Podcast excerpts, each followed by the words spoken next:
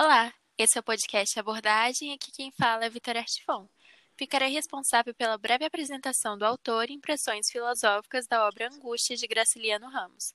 Serei seguida pela aluna Maria Isabela Borges no âmbito da abordagem técnica e enredo e pela Maria Eduarda Borges com a contextualização histórica. Primeiro, quem foi Graciliano Ramos? Conhecido pela sua icônica obra Vidas Secas, o autor pertenceu ao movimento modernista, mais precisamente à fase de consolidação, conhecida como a segunda fase. É, nascido em 1892, o Graciliano teve sua obra Angústia publicada aos 44 anos, e o romancista traz à tona uma visão crítica acerca das relações humanas e se aprofunda no, no comportamento do homem do sertão nordestino. Ele veio a falecer em março de 1953, aos 61 anos.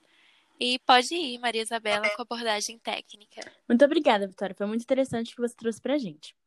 Bom, o lançamento da obra foi em 1936.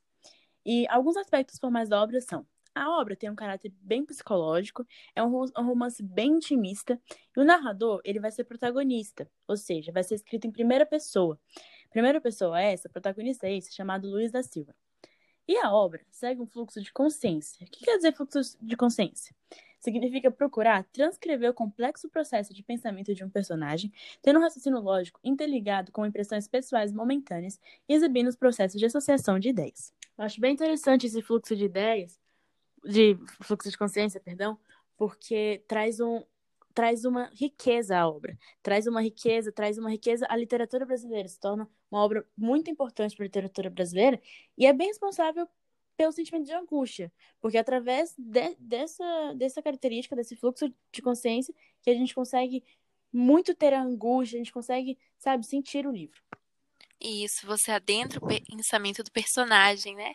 Ali mais pra frente eu vou trazer um paralelo com Dostoiévski, uma obra dele, que a gente vai usar bastante esse fluxo de, de consciência.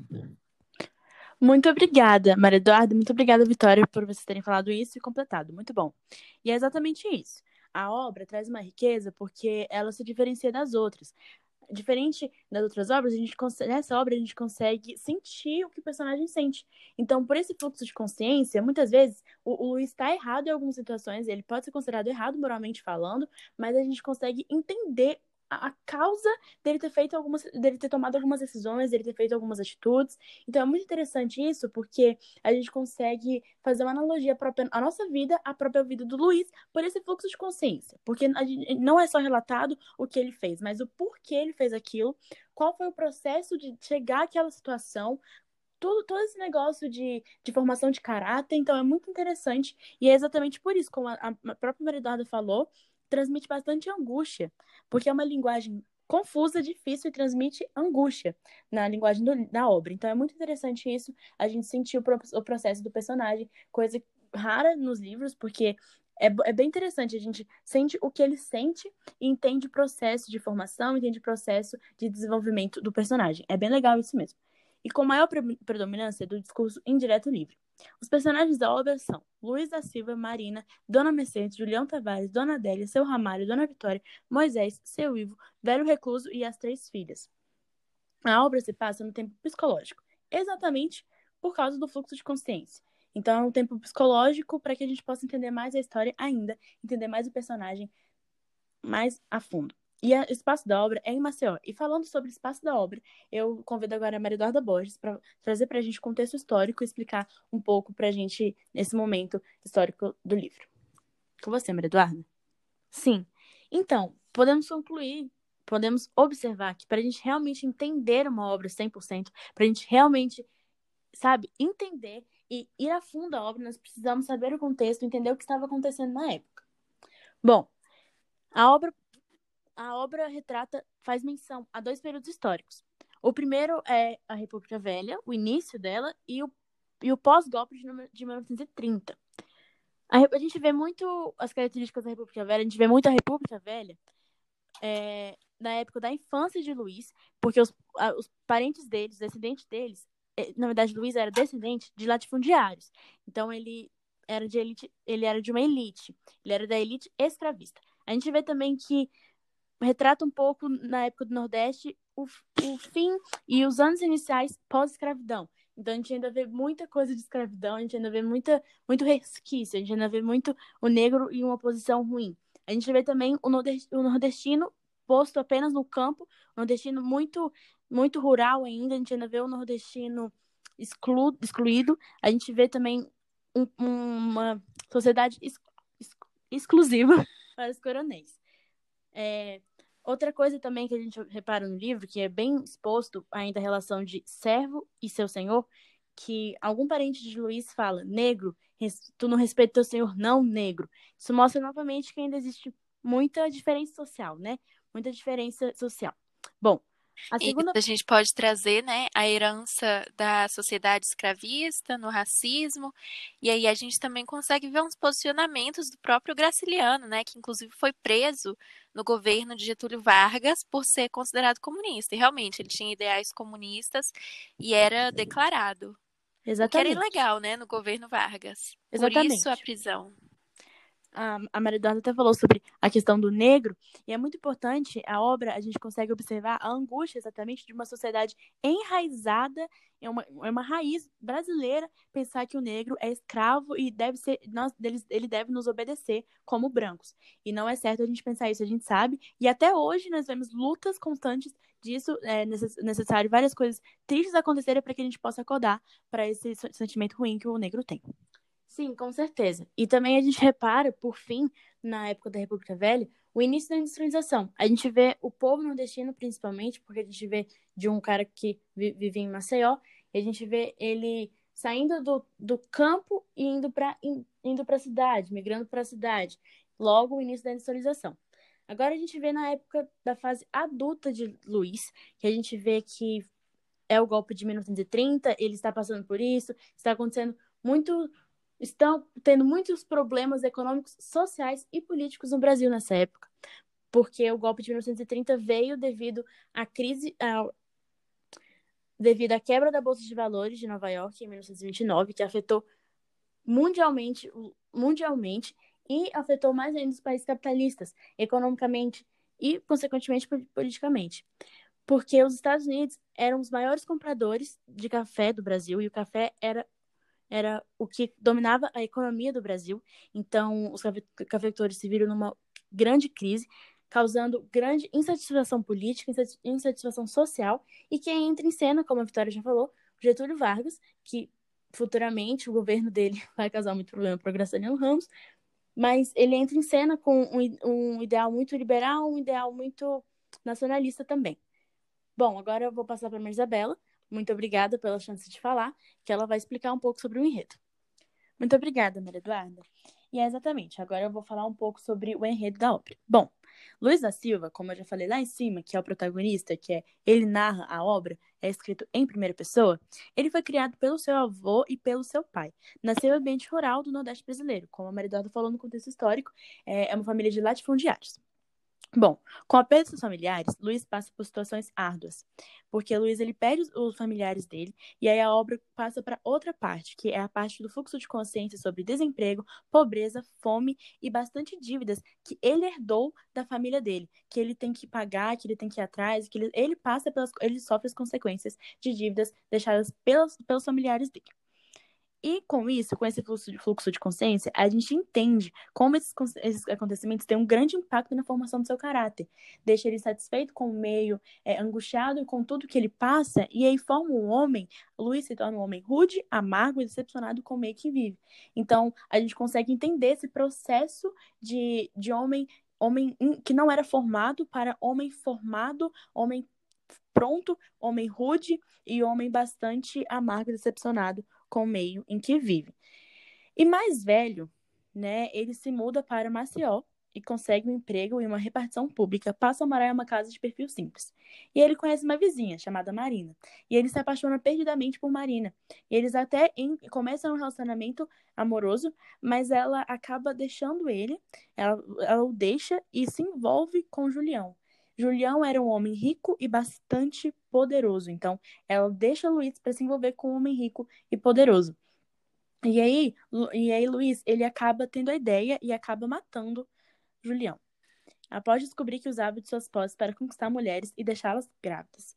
Ou seja, é muito ruim essa parte do livro, quando você está lendo, você fica muito angustiado, porque você consegue. É, são muitos detalhes relatados escritos. Graciliano escreve bastantes detalhes sobre isso e nos deixa angustiado. Quem está lendo consegue ficar angustiado. Sem contar também que antes mesmo de, de ocorrer o ato dele matar o Julião, a gente vê a mente dele que estava muito corrompida. Ele estava muito amargurado, muito decepcionado, muito Sim. muito raivoso. Corrompido pelo ressentimento. Isso, isso. Tava muito suja a mente dele mesmo. E é muito interessante você falar isso, Duda, e você também, Vitória, porque aí tá uma característica, a característica mais importante dessa obra, que é o fluxo de consciência.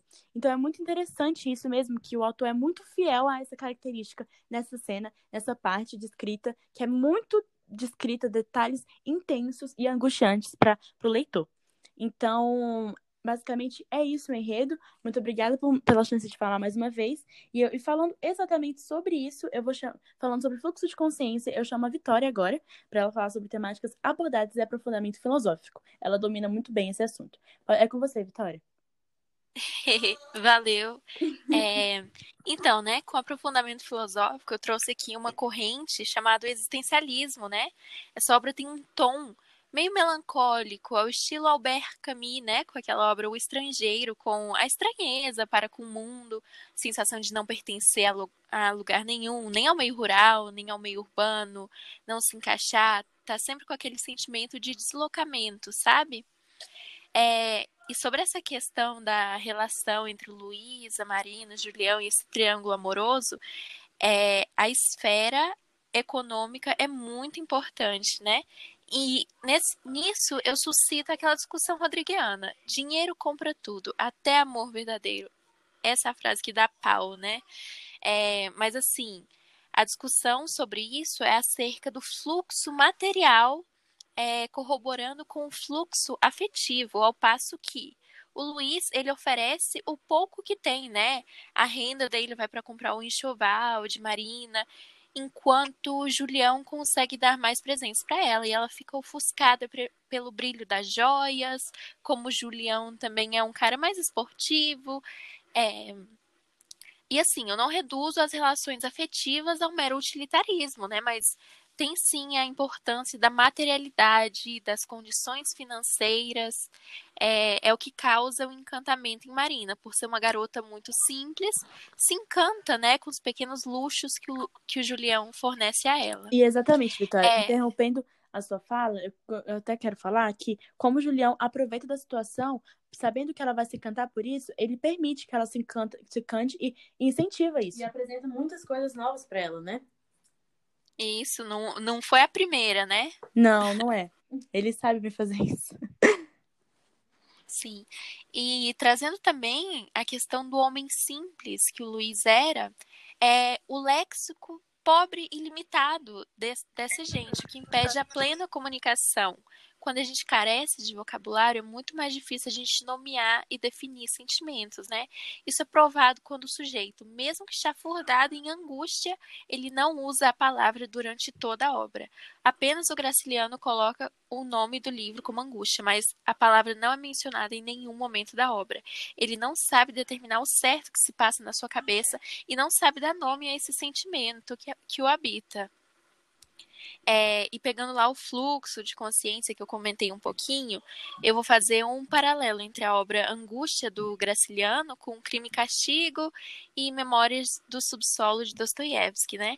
So, sobre o comportamento das personagens principais, a gente pode fazer uma analogia ao Homem do Subsolo de Dostoiévski, quando ele traz aquela ideia de que a melhor definição para o homem é um ser bípede e ingrato. De cara, a gente já põe a Marina e põe um pouquinho do Julião com, com seu ressentimento. É, o Julião não, desculpa, o Luiz com seu ressentimento. E também a gente traz o Julião, que é ingrato com a questão do amor, que ele se aproveita das meninas. É, e assim como o Homem do Subsolo também, o Luiz não se identifica com o meio onde ele vive. Ele apresenta uns traços de misantropia, né? Que ao pé da letra é ódio pela humanidade, mas isso se manifesta de uma maneira um pouquinho mais sutil aí, né? Por meio do nojo impotente dos outros e de si. é, essa obra também tem um tom muito confessional, igual Memórias do Subsolo, justamente por esse fluxo é, de consciência, né?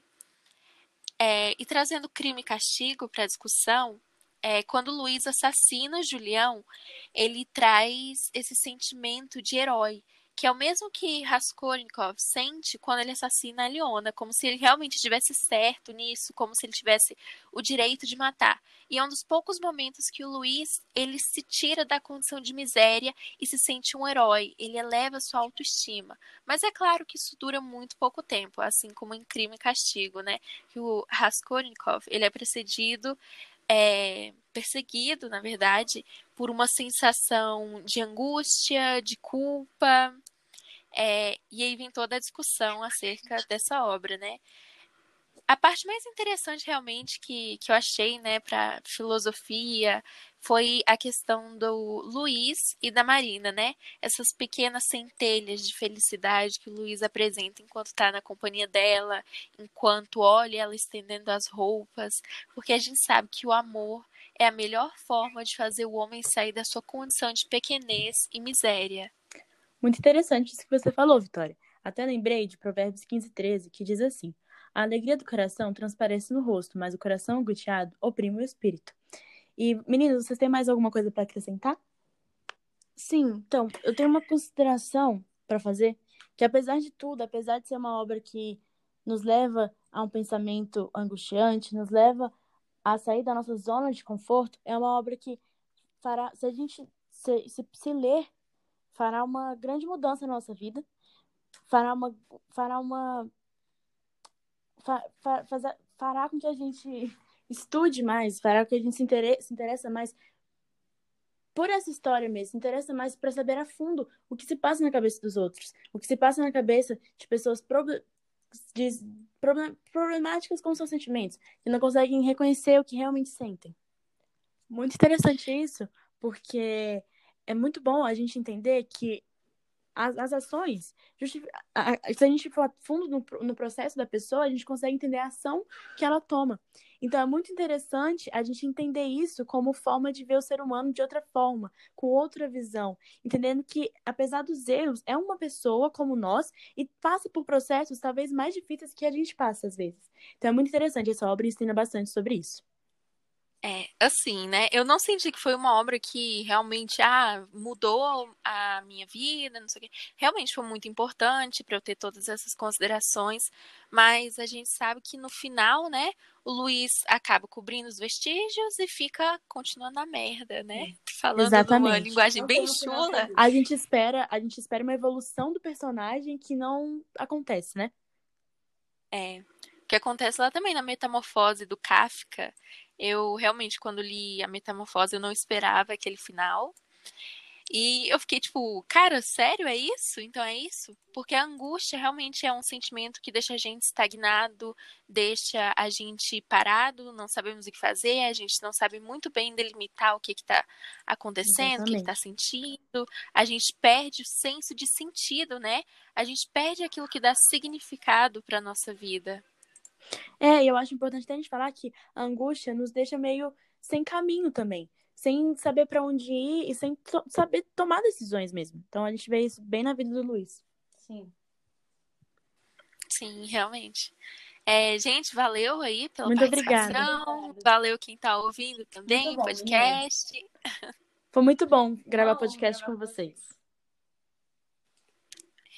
Então é isso. Valeu, até quem sabe uma próxima, né? Até a próxima. tchau. Tchau, tchau.